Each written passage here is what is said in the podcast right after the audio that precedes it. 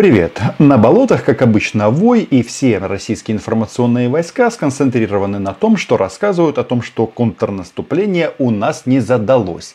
Не знаю, Залужному виднее, о нем мы сегодня поговорим, но в любом случае количество российских военнопленных увеличивается каждый день. Ну и постоянно мы слышим и видим новости об Бавовне. И склады у них взрываются, и даже, да, склад ваты, простите, пуха э, загорелся в Курской, кажется, области. Сложно даже вспомнить, потому что бавовна, она регулярно посещает российские территории. Так вот, задаемся одним простым вопросом. Если у них так все хорошо и легко, то чего боится Владимир Путин?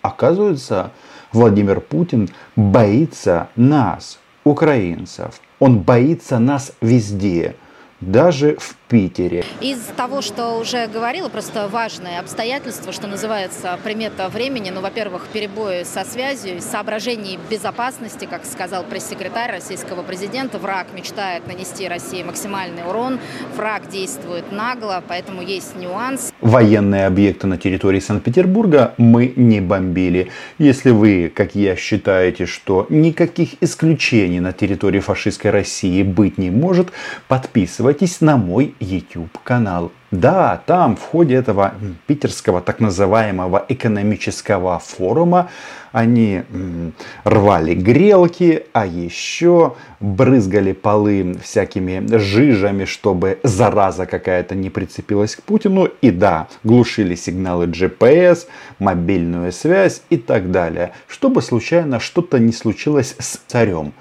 В том числе по этой причине на форуме сегодня работает очень много кинологов, ну и тоже важное обстоятельство. Матвиенко только что заявила, что Россия таки готова к мирным переговорам. Россия готова к мирным переговорам на адекватных условиях. Когда Оля говорит о кинологах, то я сразу подумал, а какой э, породы там собаки. И почему-то подумал о самой Оле.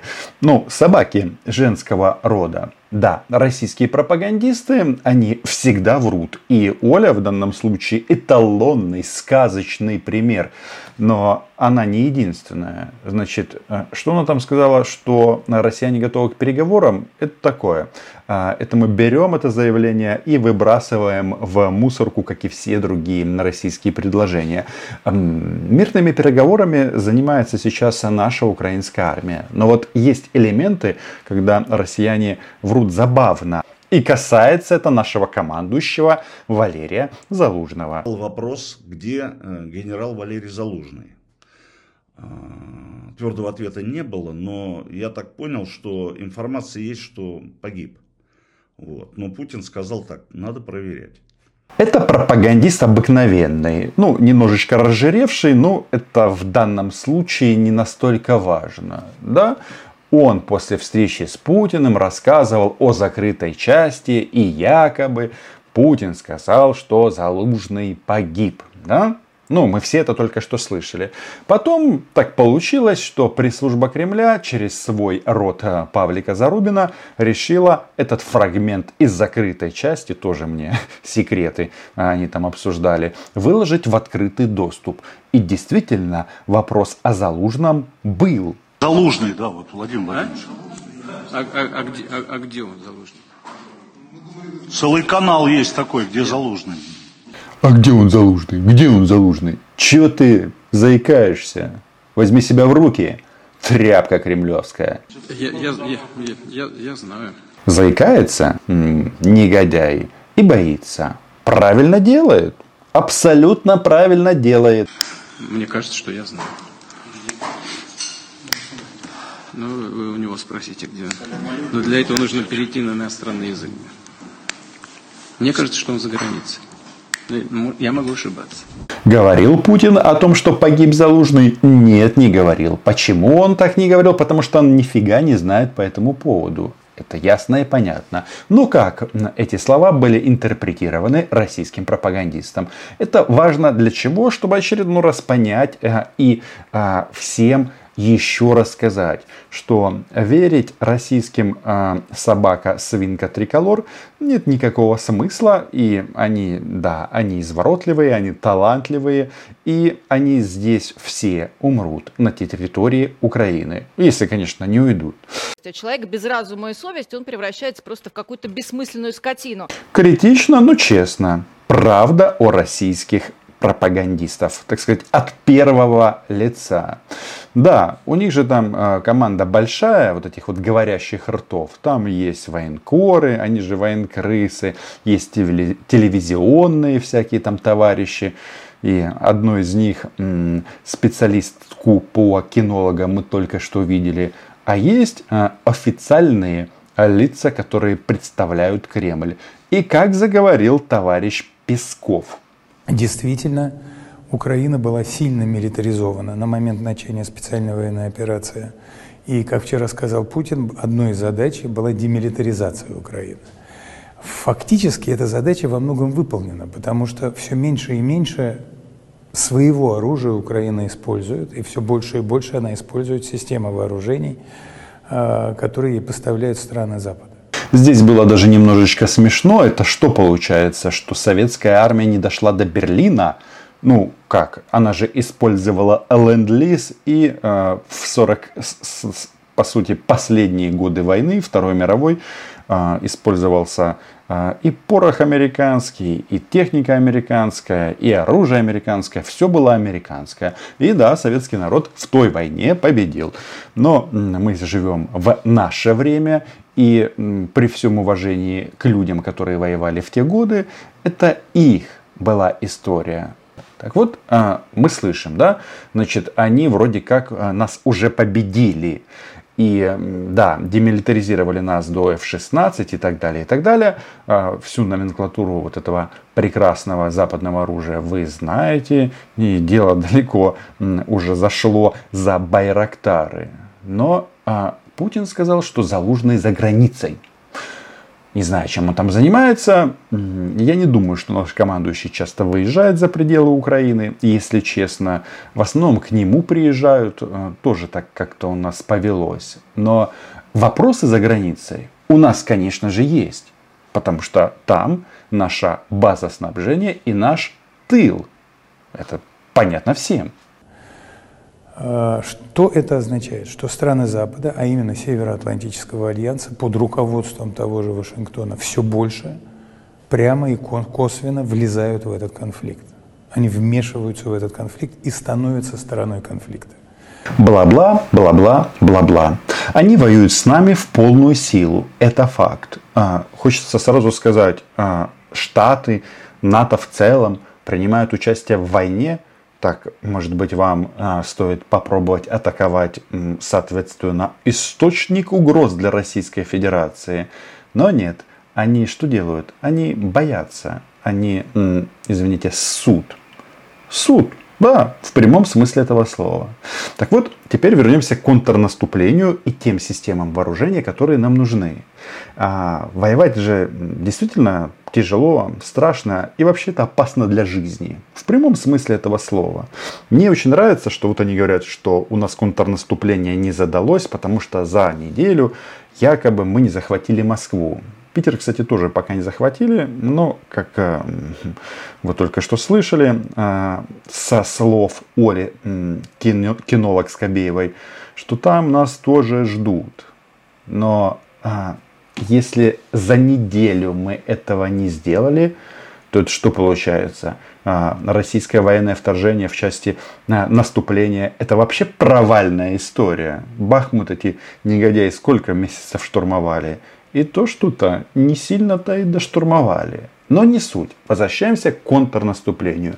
Потому что есть у нас полковник Ходоренок, который нам помог разобраться и описал а, идеальное контрнаступление Украины. И я думаю, что вот этот вот фрагмент я сейчас вырежу и отправлю по почте генералу Милли и не только ему.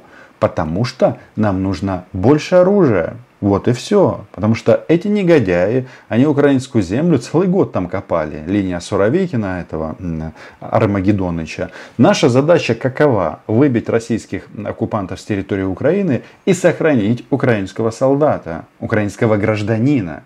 Наступательная операция вооруженных сил Украины на данном этапе продолжается, поэтому мы должны проявлять определенную осторожность в оценках. С окончательными выводами пока не торопиться, э, поскольку иногда даже последний батальон, брошенный в бой, может изменить э, ситуацию кардинально или в ту, или в другую сторону. Это Ходоренок реагирует на слова Оли Скобеева. Если Путин боится украинцев даже в Санкт-Петербурге, то открывать шампанское в м- оккупированных регионах м- рано. Хотя могут попробовать. Возможно, это будет последнее, что они сделают. В принципе, умирать так с шампанским. Тем более, они там наш Артемовский завод о, украли. Дело не в шампанском. А дело в том, что когда они его открывают, на звук может прилететь украинский Хаймарс или Шторм Shadow. Но идеальное наступление Украины выглядит именно вот так. Мне лично, как представлялось начало знаменитого украинского контрнаступа, о котором так много говорили и в Киеве, и в западных столицах, ну, я предполагал, что в первый день там небо просто почернеет от бомб э, малого диаметра наземного запуска. Просто на нас тучами, тучами, стаями налетят ракеты Шторм Shadow и Таурос. Э, просто прольется ливень бомб Джейдам на наши объекты и позиции – то есть как это работает? Российские пропагандисты поставили дедлайн Украине за три дня освободить всю украинскую территорию. И если по их дедлайну это не получилось, значит и контрнаступление не получилось. Ну, еще раз, у нас вообще-то вся жизнь впереди, и нам торопиться в принципе некуда. Мы здесь а, работаем на перспективу, и сам факт того, что россиянам на территории Украины очень опасно, они уже знают. Но вопрос в другом. Все-таки есть рациональное зерно в словах полковника Ходоренко. И оно заключается в том, что, э, да, генералу Милли мы телеграфируем. Я думал, артиллерия украинской э, армии ну просто снесет первый оборонительный рубеж наш на глубину там 2 или 3 метра. Потом, как мне представлялось, горизонт просто потемнеет от выхлопных газов, леопардов, Брэдли, страйкеров – и вся эта армада... Прекрасное у вас в, гонж... в генштабе образное мышление. Нет. Ну, думал, вот так и пойдет. А, резу... а похоже, вся сила ушла в рекламу. Война покажет, получится или не получится, но э, американских змей Горынычей, то есть различных систем разминирования, нужно больше. Это понятно. Ну, жизнь сама об этом говорит. Нужно э, больше артиллерии. Кто ж спорит с полковником Ходоренком? Нет, никто не, не спорит. Украине нужно больше а, дальнобойного оружия. Для того, чтобы когда приходит украинский солдат на российские позиции, там были одни трупы.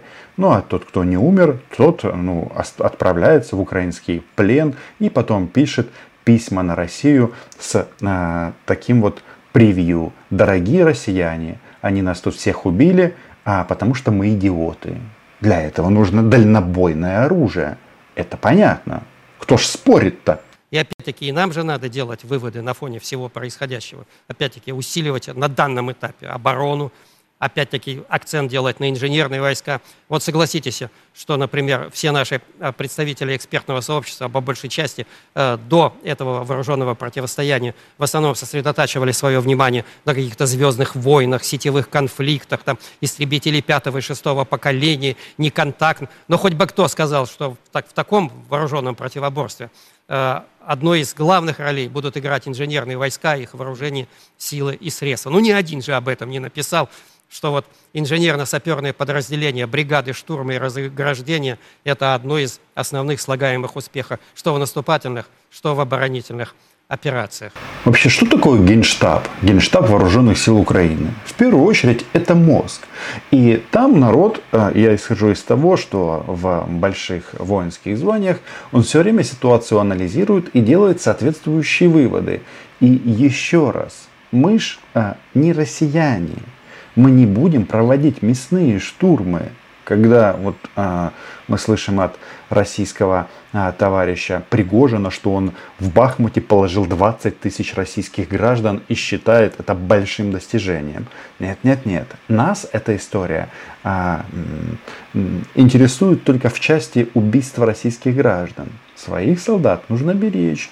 И, соответственно, я так думаю, что м, вот этот вот мозг армии, он делает корректировки, но в части исполнения задума на земле, но сам задум и цель этой войны, он не меняется и не поменяется. Почему? Потому что наша задача изгнать с территории Украины всех российских оккупантов, что и, собственно говоря, будет сделано. Подписывайтесь на мой YouTube канал, пишите в комментариях, почему так Путин боится украинцев. Ну и выходим из э, простой аксиомы. Боится он правильно, боится он и правильно делает, а Украина была, есть и будет. До зустрічі!